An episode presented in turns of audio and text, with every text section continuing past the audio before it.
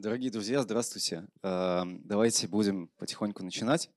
Меня зовут Александр Бакин, я заместитель руководителя отдела образовательных программ Ельцин-центра.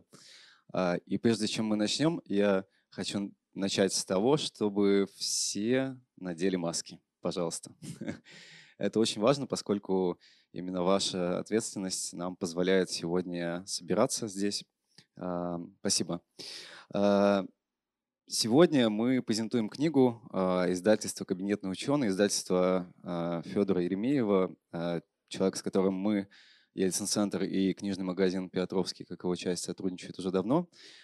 И нам невероятно приятно, что сегодня свою книгу «Малахитовая дипломатия» ее автор Людмила Будрина презентует у нас.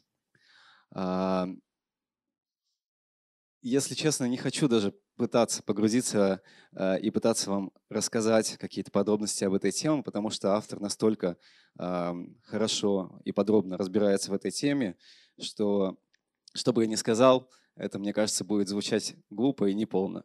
Поэтому без лишних слов я прошу вас поприветствовать Людмила Будрина, которая расскажет про эту книгу сама. Спасибо. Спасибо большое, Александр.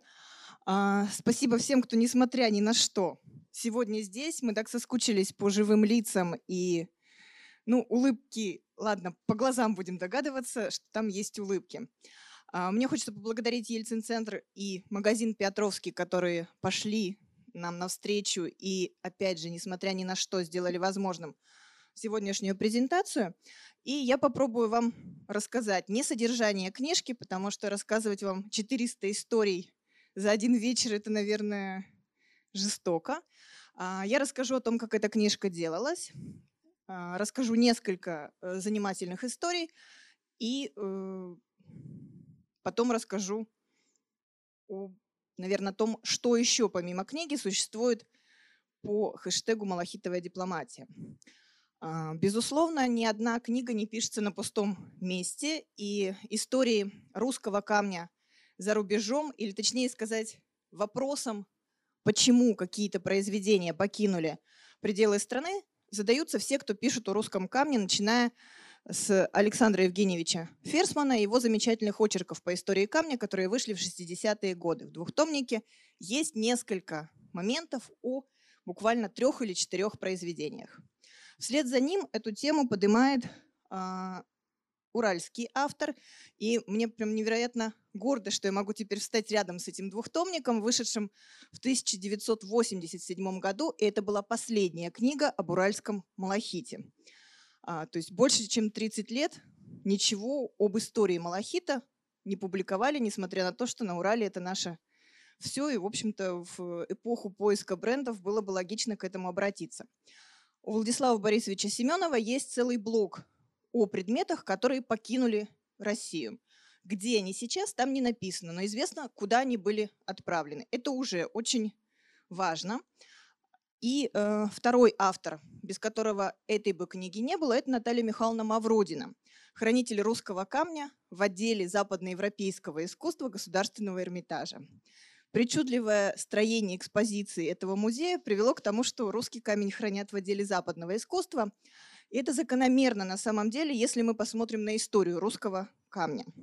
Вот эти два флагмана освещали путь и, собственно, заставили попытаться ответить на вопрос, почему, когда в нашем музее приходят посетители, и мы им рассказываем о богатейшей истории уральского камня, русского камня, все вспоминают Эрмитаж, Некоторые вспоминают пригородные дворцы Петербурга и начинают спрашивать, а ваш-то камень где? Вот вы тут громко заявляете, что вы столица русского камня, где ваш камень? В ваших музеях жалкие крохи.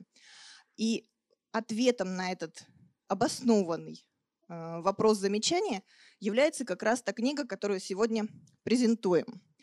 А, помимо отечественных изданий необходимо отметить целый цикл выставок, которые последние годы прямо набирают обороты, это зарубежные выставки, посвященные русскому камню в разных коллекциях. Прежде всего, мне хочется отметить каталог 1998 года о русских, русских дарах в гейсонской семье. Вы его обложку видите.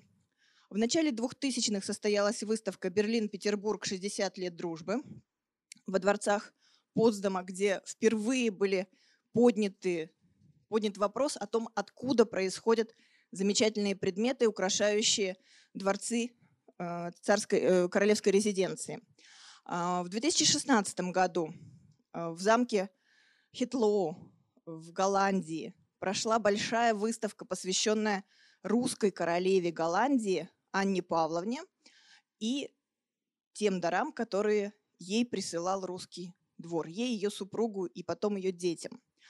И еще две выставки, которым я очень горжусь тем, что мне удалось поучаствовать а, в качестве консультанта по некоторым предметам.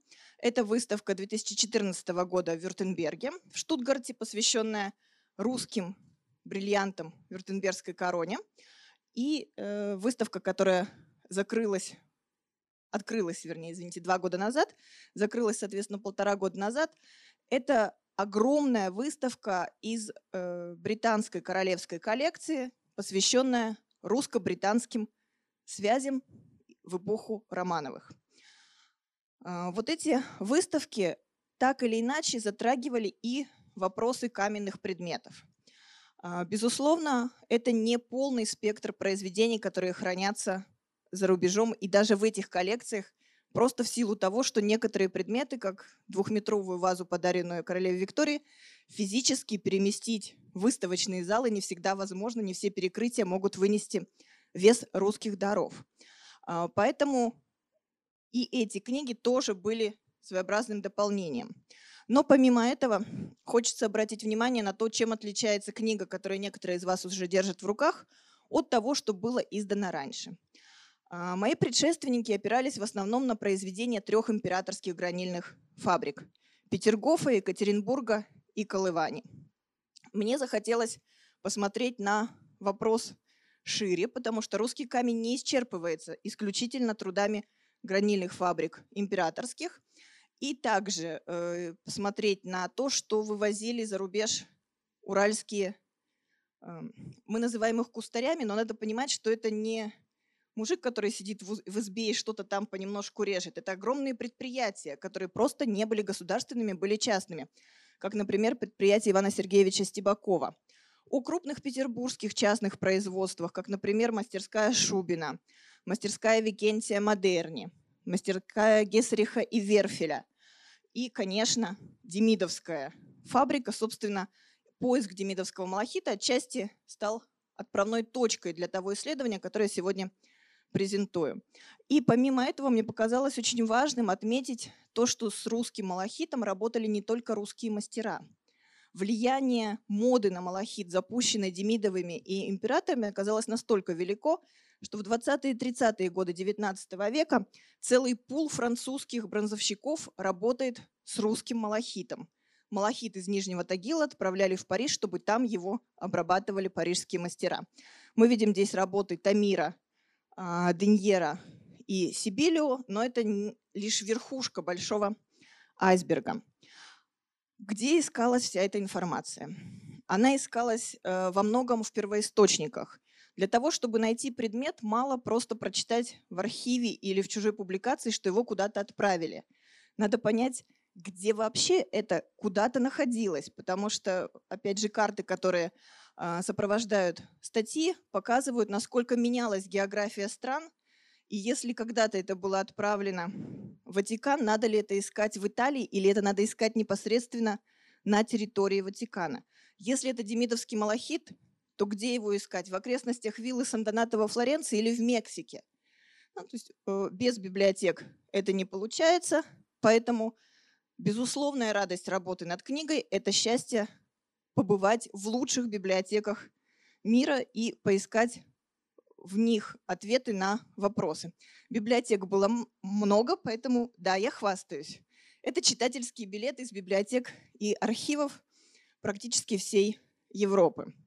А, еще одна важная часть – это работа с предметами, иногда в совершенно не музейных пространствах. Это могут быть частные коллекции с очень плохим освещением, но радуешься уже тому, что можешь просто увидеть предметы вживую, не только на картинках.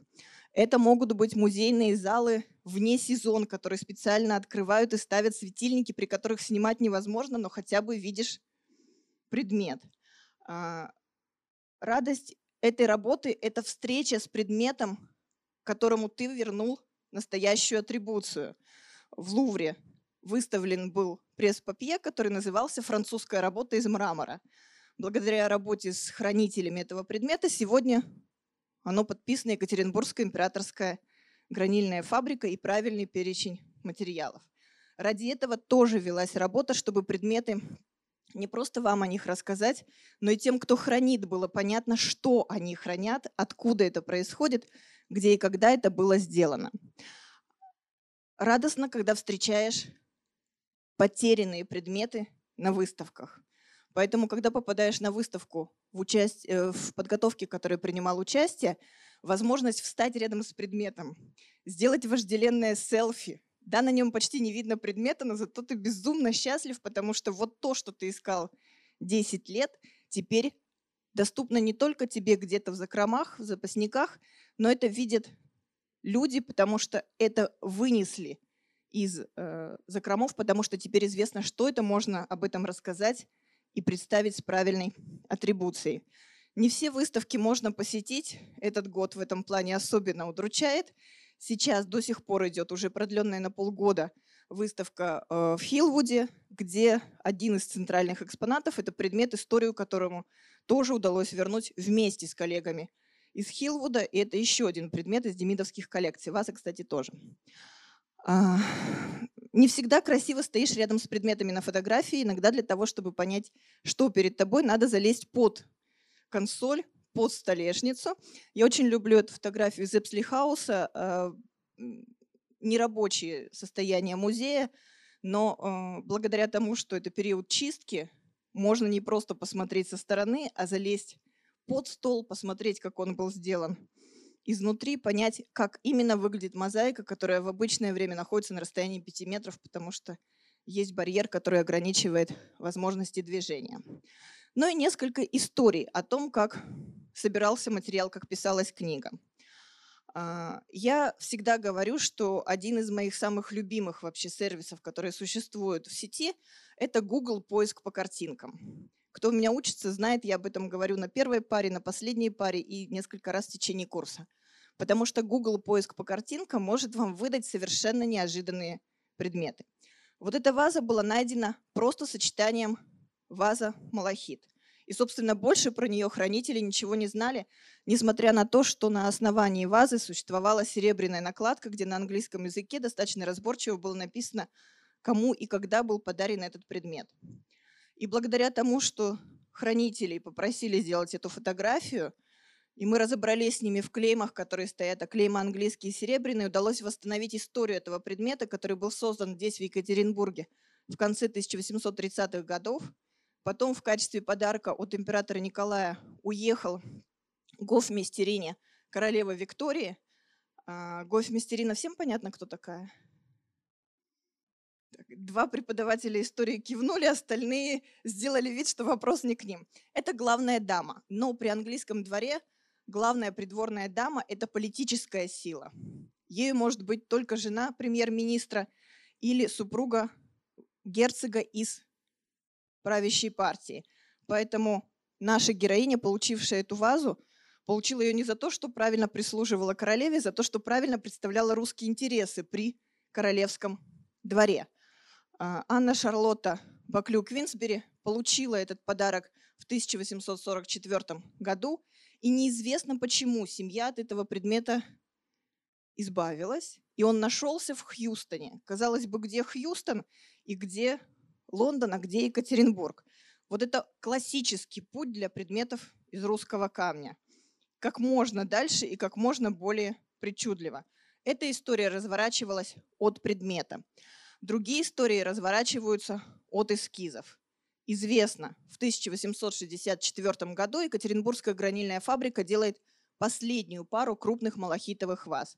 Больше метра в высоту, Обе вазы отправляются в Петербург, а дальше их судьба складывается очень причудливо. Одну из них э, в начале 70-х годов дарят Лайнелу Ротшильду.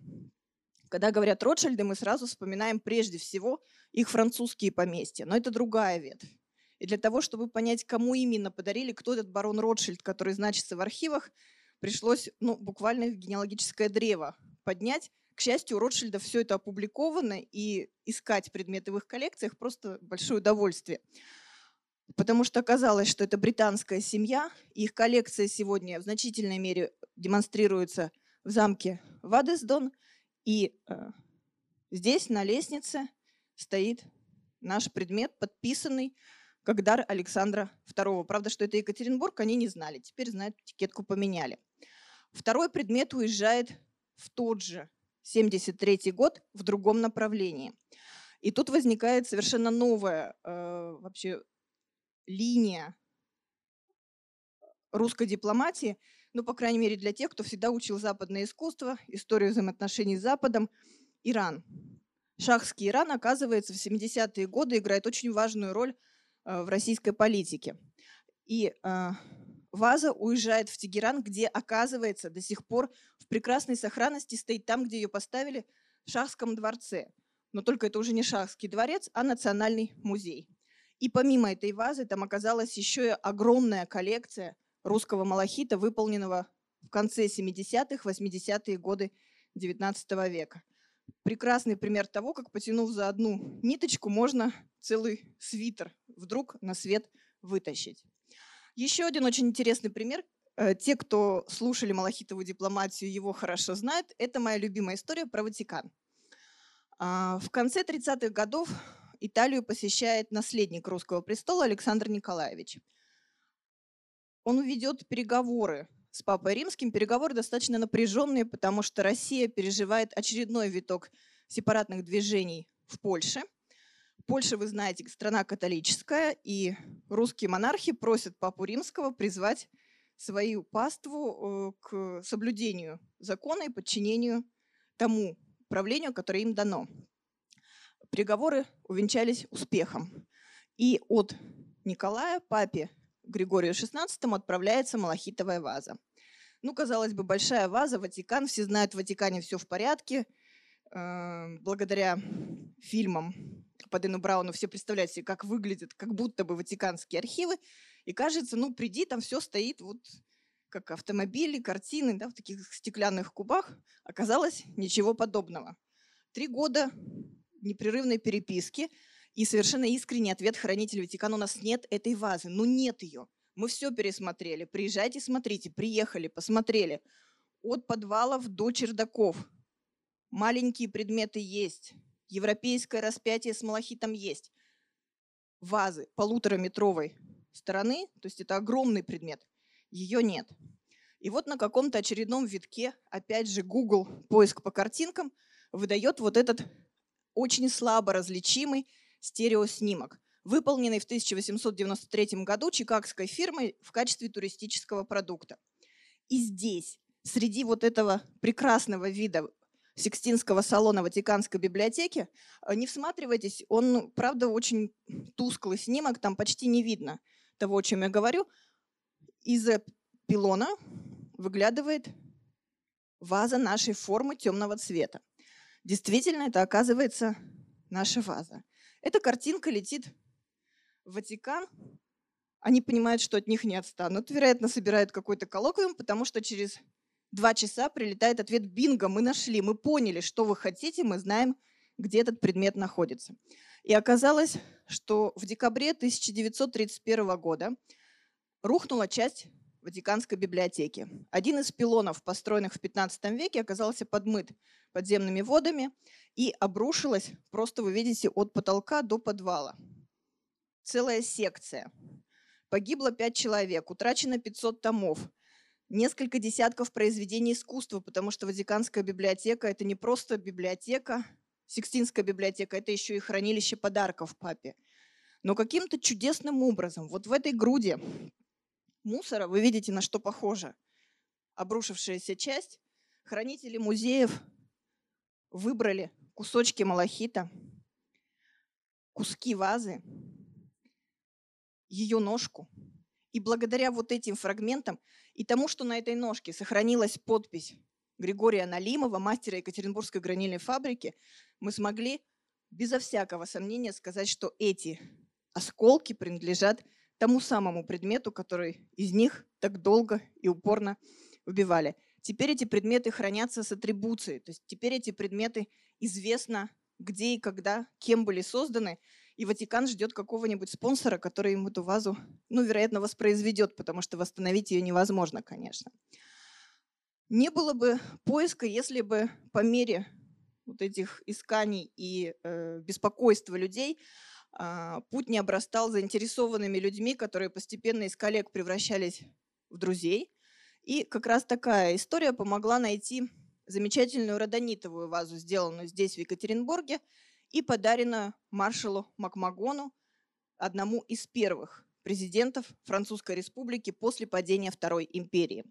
У нас был эскиз. И очень, конечно, хотелось найти, потому что ваза большая. Таких крупных предметов из родонита сохранилось не так много. А, письма, отправленные прямой наследнице, нынешней герцогине Маджента, пришли с ответом «Найдете вазу, скажите, где, мне тоже очень интересно».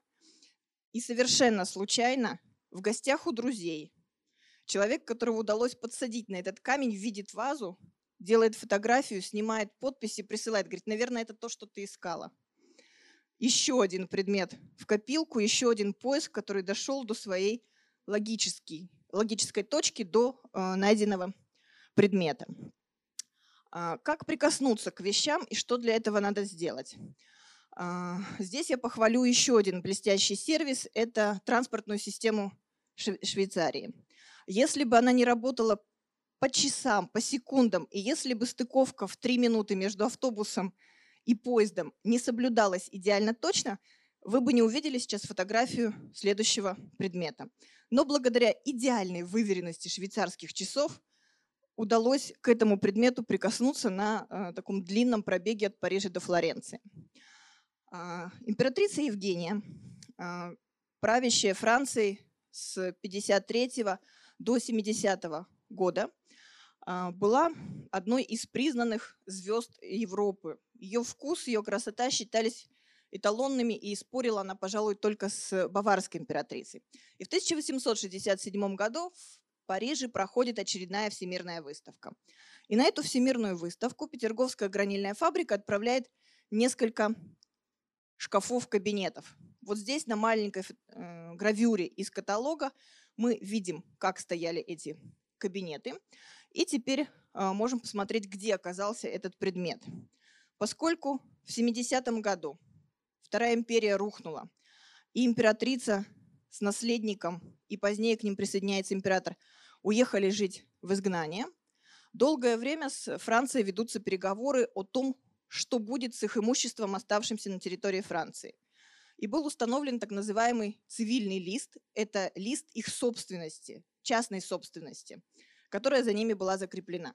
И по настоянию императрицы в этот список был включен подарок русского императора, один из демонстрировавшихся на выставке шкафов, который оказался не в Англии, не в каком-то другом имении, а в доме, который был для Наполеонов знаковым. Этот дом, где рос Наполеон III, домик, который называется замок, но вы видите, что это скорее такая вилла на берегу озера а, Гард в Швейцарии.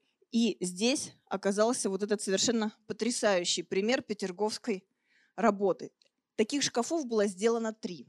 На сегодняшний день это единственный, про который мы точно знаем, как он выглядел. Все другие известны или по описаниям, или только по гравюрам. То есть не только Екатеринбург нас волнует. Бывают истории еще более занимательные, еще более причудливые. А, в 1891 году в Москве прошла французская выставка. Представители французского люкса привезли все лучшее для того, чтобы продавать на самом большом на тот момент рынке luxury. Это русский рынок. А, бронза, столовое серебро, кружева, платья, мебель были представлены в огромном количестве на этой выставке. И среди экспонентов был ювелир Теодуль Бурдье. А, ему была доверена очень сложная, политически тонкая миссия. Накануне Пасхи эту выставку посетила императорская чита Александр III и Мария Федоровна. Русские императоры не принимали даров от французских экспонентов. Это считалось дурным тоном. То есть они за все платили. единственный предмет, который они приняли в качестве подарка, был изящным эмалевым яйцом, в котором хранился секрет – бриллиантовая брошь в виде букета фиалок. И известно, что за этот подарок а, в Париж был отправлен ответный дар из кладовых императорского кабинета. Письменный прибор, созданный здесь, в Екатеринбурге, на Екатеринбургской гранильной фабрике. А, история дома Бурдье полна перипетий. Дом исчез в 30-е годы, его перекупили. А, фонды нигде не значатся ни в каких архивных описях русская, русский письменный прибор. И совершенно случайно на общем виде президентского центра, это вот прям то место, где надо про эту историю рассказывать, президентского центра президента Джимми Картера в Атланте, в больших витринах вдруг что-то такое странной формы, странного цвета привлекает внимание. Коллеги, надо отдать им должное, достаточно быстро среагировали, и из Атланты присылают картинку. Они говорят, какая гранильная фабрика, какой Теодуль Бурдье. Это подарок, сделанный королем Марокко Хасаном II президенту Джимми Картеру в 1985 году, 1985 году. Мы начинаем с ними копать эту историю, понимаем, что этот письменный прибор попал в закрома парижского ювелирного дома Шаме, где по заказу марокканского короля изготавливается золотая медаль в центре, и вот эта золотая полоса, она здесь так ярко блестит, с названием американских штатов. И этот подарок отправляется с королем в Соединенные Штаты в качестве уже его дара, абсолютно при этом утрачивая уральский провинанс. То есть предмет с уникальной судьбой, который стал дипломатическим даром дважды. Это достаточно редкая ситуация. Не всегда предметы дарят. А, с той же выставки 1867 года целый ряд покупок делают два крупных собрания а, прикладного искусства, британских крупных собраний. Одно из них – это музей Виктории Альберта, его знают все. Другой к сожалению, малоизвестный а, музей Боус, который находится на севере Англии, но формируется его коллекция ровно по следам закупок Виктории Альберта. И когда в Лондонский музей приобретается пресс-папье со стенда Ивана Сергеевича Стебакова, Боузы тут же приобретают такое же пресс-папье к себе в коллекцию. И благодаря этим приобретениям, сделанным непосредственно от Стебакова, удалось раскрутить всю историю этой фирмы, которая на самом деле в какой-то момент гранильной фабрики вполне составляла конкуренцию, но в силу того, что документов здесь почти не сохранилось, оказалась забытой. А, еще одна история про предмет, о котором никто не знал. Случайно найденная малахитовая ваза заставила развернуть еще одну историю. А, в конце XIX века активно развивается а, вакцинация, тема актуальная для сегодняшнего дня.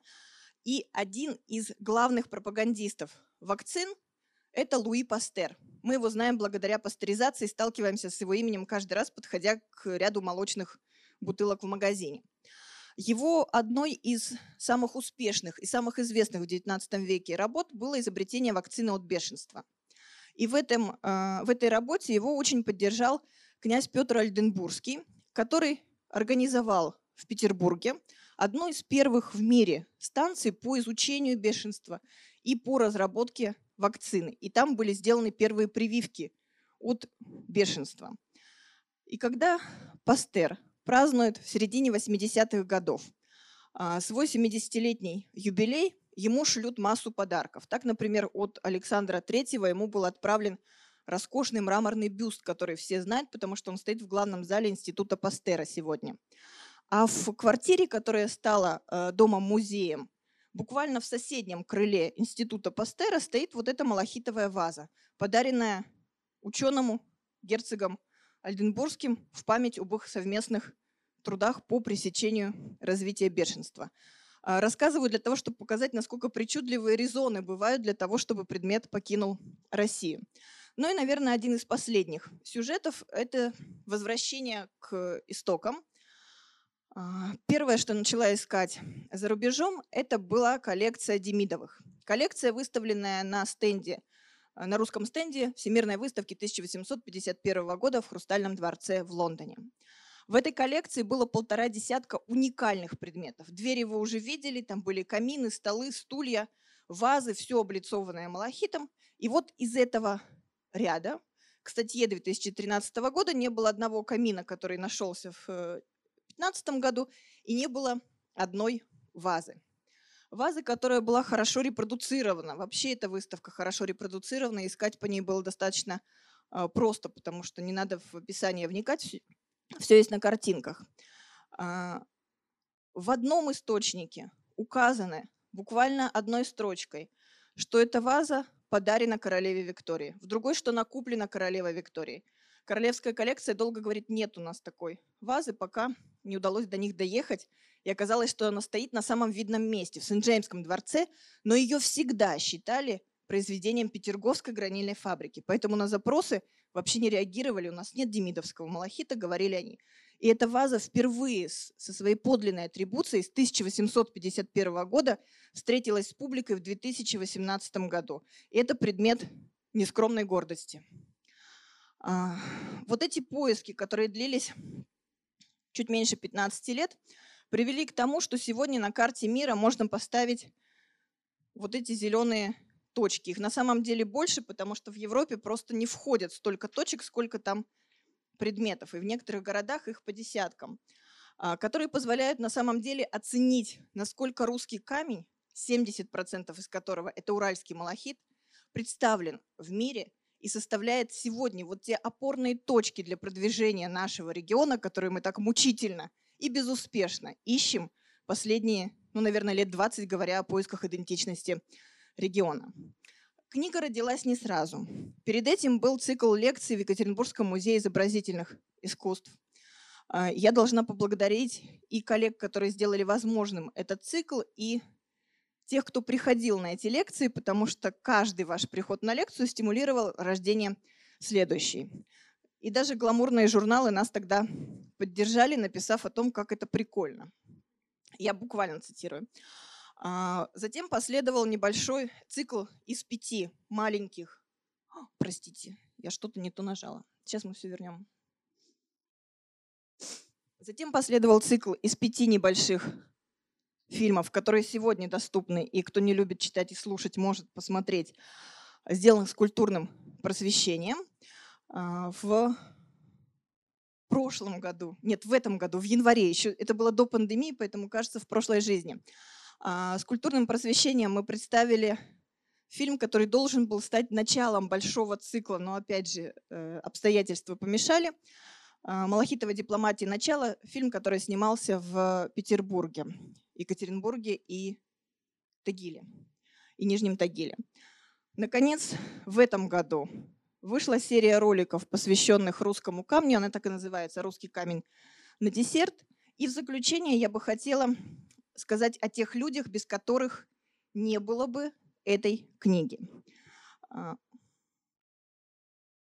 здесь должен быть список, но почему-то он у меня куда-то пропал. Представьте себе, здесь 30 имен людей, которые помогали искать эти книги, помогали искать предметы, помогали находить архивные сведения о них, помогали связывать иногда разрозненный предмет с источником а, его провинанса, родилась книга. Ее бы не было, если бы издательство «Кабинетный ученый», посмотрев на вот это разнообразие географических названий и список из 200 адресатов и э, персоналей, которые там употребляются, не сказали бы «да, мы сделаем». Его бы не было, если бы фонд семьи Шмотьевых не поддержал это издание, потому что издавать сегодня научные книги – это удел немножко сумасшедших. Да, это не бизнес, это очень дорогостоящее хобби. И э, не было бы этой книги, она бы не выглядела так классно, без художников, которые выдержали строгие придирки и сделали сегодня возможным для вас держать в руках не просто информативное, но еще иллюстрированное издание. Поскольку здесь присутствуют два члена этого художнического коллектива, Даша Алексеев, встаньте, пожалуйста, я хочу, чтобы вам тоже похлопали. Дарья Елексеева, Алексей Пичугин и третий наш соучастник сегодня здесь отсутствует, Антон Мокшин. Именно их руками э, фотографии, иногда очень плохого качества, сделанные в самых разных условиях, обрели форму предметов, по которым можно их узнавать. В заключение хочу сказать, что «Малахитовая дипломатия» — это не просто книга, это большой живой проект, который долго жил до книги и, я надеюсь, будет жить после книги. За ним следить можно не мой ноутбук, поэтому съелись название по хэштегу молока дип и есть э, в конце книги в заключении адрес электронной почты, по которому можно писать, если вы где-то нашли малахит, который не подписан, неправильно подписан или про который ничего нет. В книге мы обязательно с вами разберемся, что же это такое на самом деле. Вот на этом слайде, где не хватает картинок, я бы хотела завершить свое выступление, и, наверное, мы перейдем к вопросам.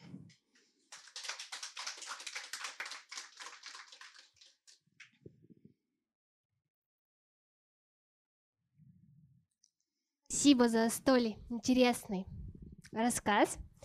Есть ли у вас вопросы, дорогие слушающие? Так, пробираемся. Ну, Ксения, прям хочу вас обнять. Это удивительная история. Наблюдала со стороны, но не думала, что это так вау, феерично, поэтому вам большой поклон. Вопрос следующий. Скажите, вот э, при вот этой как бы дипломатия, дипломатия музейных сотрудников, насколько она действительно такая вот дипломатичная? Как вас встречали в музее, когда вы писали им? Я говорю про зарубежные коллекции. Насколько это было, ну вот прям резонансно для вас? Э, я должна сказать, что э, такое понятие, как мягкая дипломатия или культурная дипломатия, это не выдумка, это реально существующее явление. А, если удавалось найти нужного адресата, а у большинства музеев, вы знаете, э, e-mail, который висит на а, официальном сайте, начинается со слова «инфо» и попадает в какую-то общую, общую кучу, скажем, изящно. А, если удавалось найти того адресата, к которому это письмо, даже отправленное на адрес инфо, можно было пометить, кто бы мог на это ответить, ответы приходили.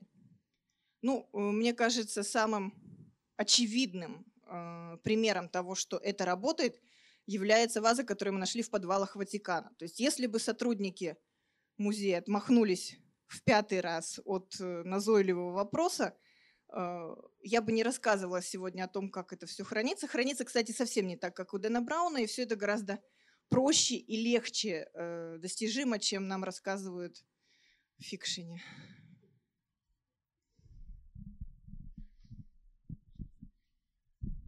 Большое спасибо за выступление. А, я хотел бы задать парочку вопросов. А, первый вопрос, он касается, почему вот, например, здесь, на Урале, где данные произведения, произведения действительно уникальные, как я понял, а, почему данная, тема, данная тематика здесь не пользуется такой, скажем так, спросом и популярностью? Э, чем... Какая тематика? Просто чтобы я понимала. Ну, я имею в виду, скажем так, вопрос, наверное, изделий из малахита. Мне кажется, он менее освещается. Нету выставок практически. Могу быть неправ. Поправьте. А, я разобью ваш вопрос на два. Значит, во-первых, почему не делаются выставки? Потому что все вещи вы видели где. Привезти четырехметровые двери из Мексики – это просто нереально. То есть вот от слова совсем. Это не вопрос денег, это вопрос сохранности предмета. Поэтому здесь таких выставок, ну, мы можем только виртуальные выставки делать.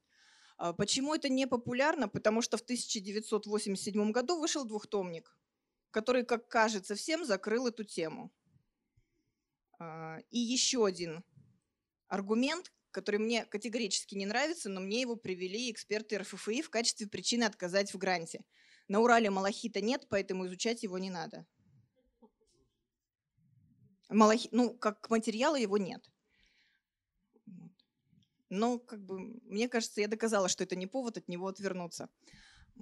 А, Эля потом в конце еще был вопрос.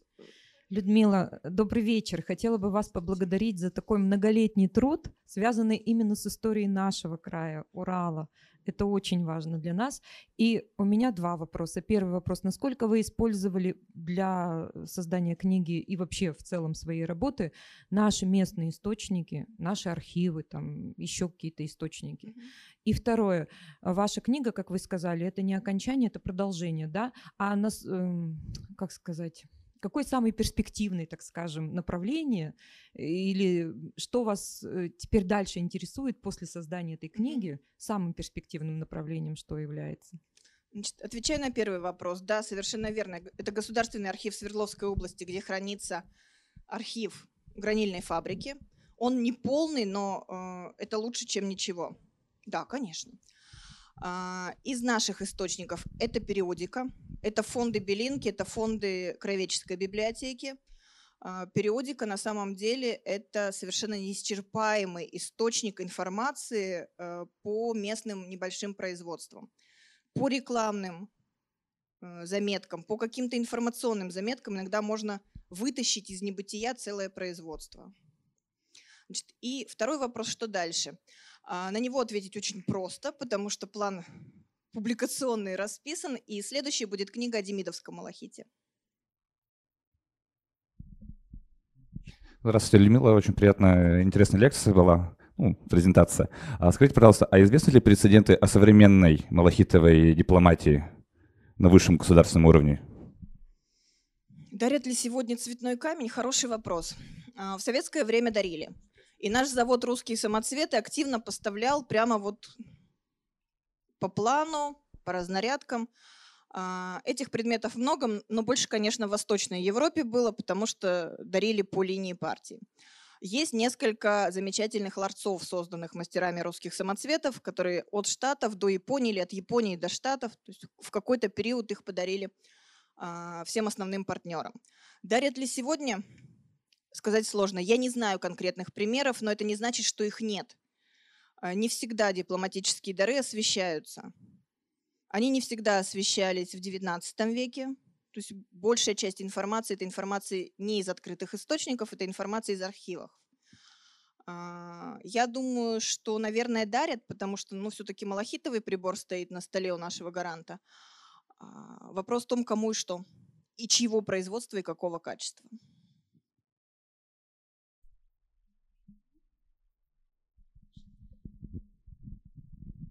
Спасибо. Я хочу присоединиться к благодарности, потому что труд, конечно, титанический, а самое главное такой всеобъемлющий, что он собирает в себе просто огромное количество мест и источников, которые бы просто позволили такое произведение создать. И сразу же ваши ответы порождают новые вопросы. Во-первых, ну, самый простой. Вы упоминали, что наши кустарные фабрики упоминаются в периодике. Э, то есть в дореволюционных газетах вы их имели в виду. Скажите, пожалуйста, в каких просто очень интересно все это самостоятельно увидеть. Это, во-первых, ну, Давайте так, я по одному буду Давайте. отвечать, потому что тяжело держать в голове mm-hmm. ответ и вопрос. А, значит, не государственная фабрика, не императорская гранильная фабрика, а периодика дает нам блестящий материал по небольшим частным производствам. Стебакова я упомянула, э, Липин, Лагутяев, Лип, Липин, Лагутяевы, э, Калугины, Корчневы. А, это могут быть самые разные издания, начиная от адресных календарей, где есть прекрасные рекламные страницы, которые не всегда оцифровывают, но они, как правило, просто кладезь информации, потому что вот в объявление 10 на 4 укладывается весь ассортиментный перечень. Это вот идеальный э, по квинтэссенции набор материалов. А, это может быть Екатеринбургская неделя, которая освещает визиты сюда, которая освещает отправку каких-то предметов отсюда, участие во всемирных выставках или во всероссийских выставках, где есть иногда список участников и иногда более развернутые статьи, которые описывают прямо кто что привез. Это пермские губернские ведомости, где отмечаются какие-то официальные подарки. Спасибо большое. Именно то, что, что интересовало. И второе, вы упомянули, что собираетесь изучать э, подарки, видимо, ну, то есть подарки Демидовых, которые Я не собираюсь изготовлены. изучать подарки вы Демидовых. Следующая книга будет о Демидовском малахите.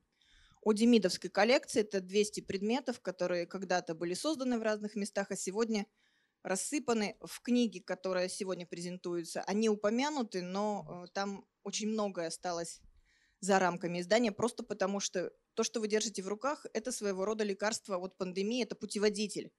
Ее не надо читать как роман от начала и до конца. Даже я бы не рекомендовала категорически это делать.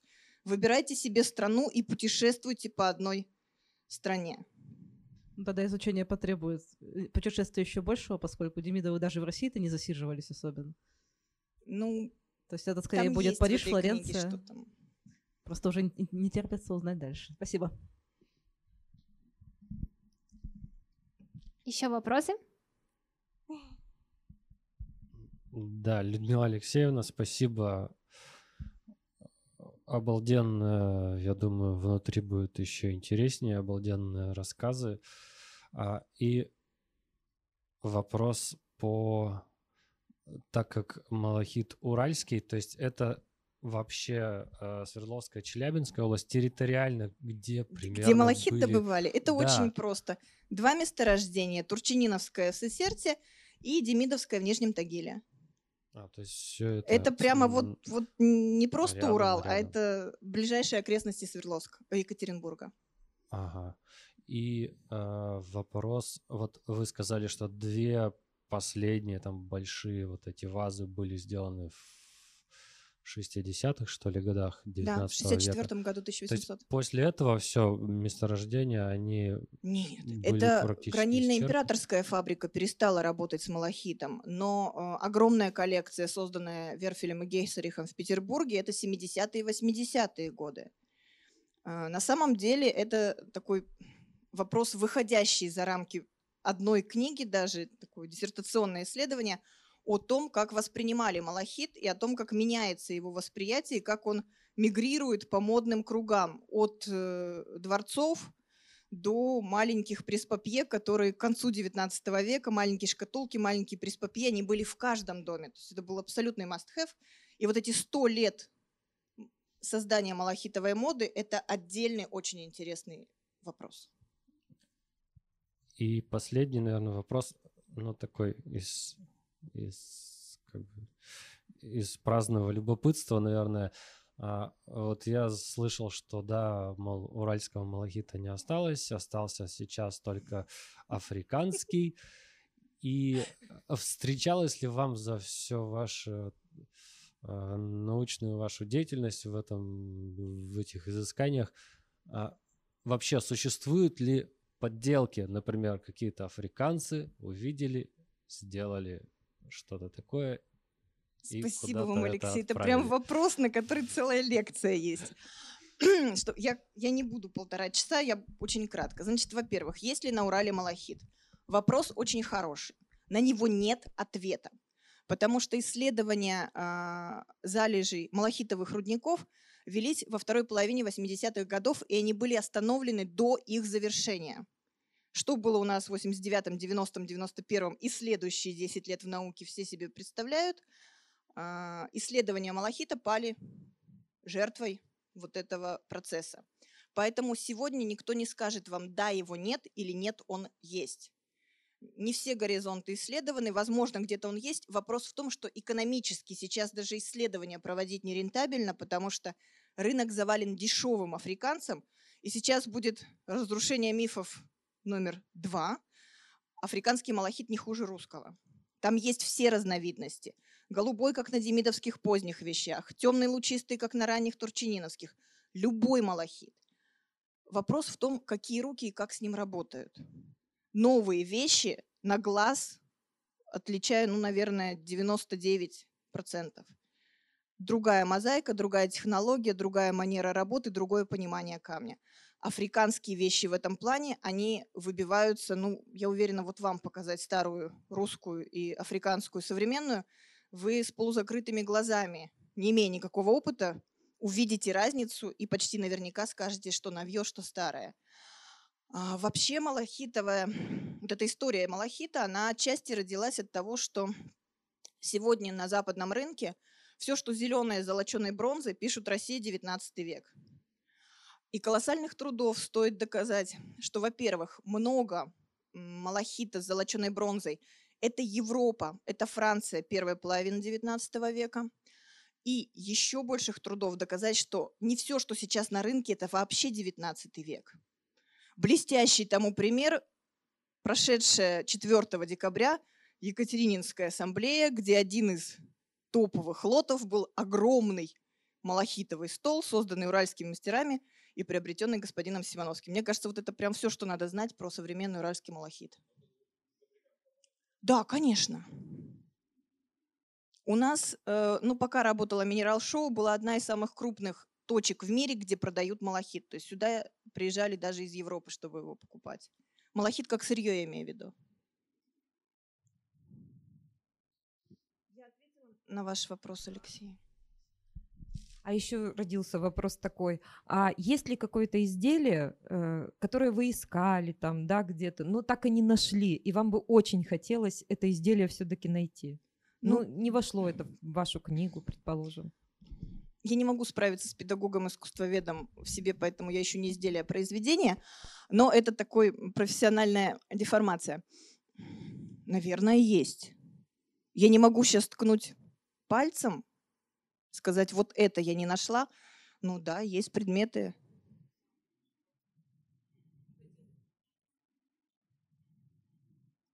Знаете, таких вещей много. То есть мне очень хочется найти маленькую немалахитовую, родонитовую чашечку, которая была подарена а, байонскому банкиру за строительство, за участие в финансировании строительства православной церкви в Биорице.